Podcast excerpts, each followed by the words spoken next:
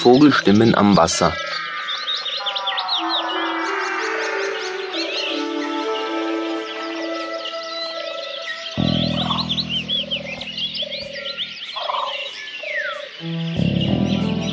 Ein Vogelstimmenkonzert am Wasser. Im Vordergrund hören wir unter anderem einen Tirol.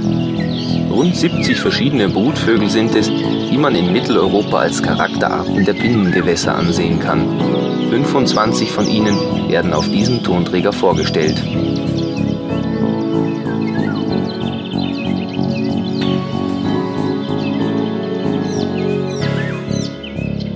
Unbeabsichtigt gestalten Wasservögel ihren Lebensraum oftmals maßgeblich mit.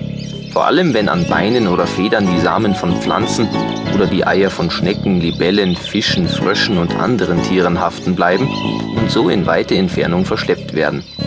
Schon aus diesem Grund dauert es für gewöhnlich nicht lang, bis sich ein neu angelegtes Gewässer mit Leben füllt. Oft ist zumindest das Ufer bereits nach ein bis zwei Jahren dicht verwachsen.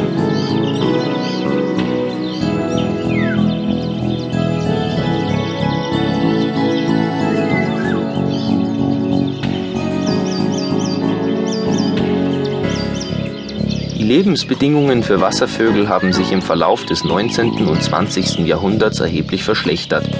Viele Arten müssen deshalb auf der roten Liste der bedrohten Tiere geführt werden.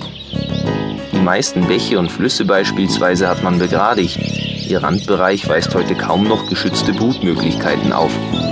Tümpel und ähnliche Kleingewässer hingegen verschwanden oft ganz, da man sie auffüllte, zuschob oder entwässerte. Besonders bedroht sind die Vögel am Wasser durch den zunehmenden Erholungsdruck, der auf ihrem Lebensraum lastet. Nur den wenigsten Arten gelingt es, sich an starke menschliche Störungen zu gewöhnen.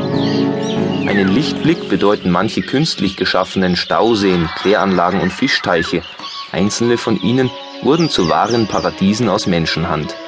Ein hinreichender Ersatz für die Naturzerstörungen der Vergangenheit können sie allerdings nicht sein.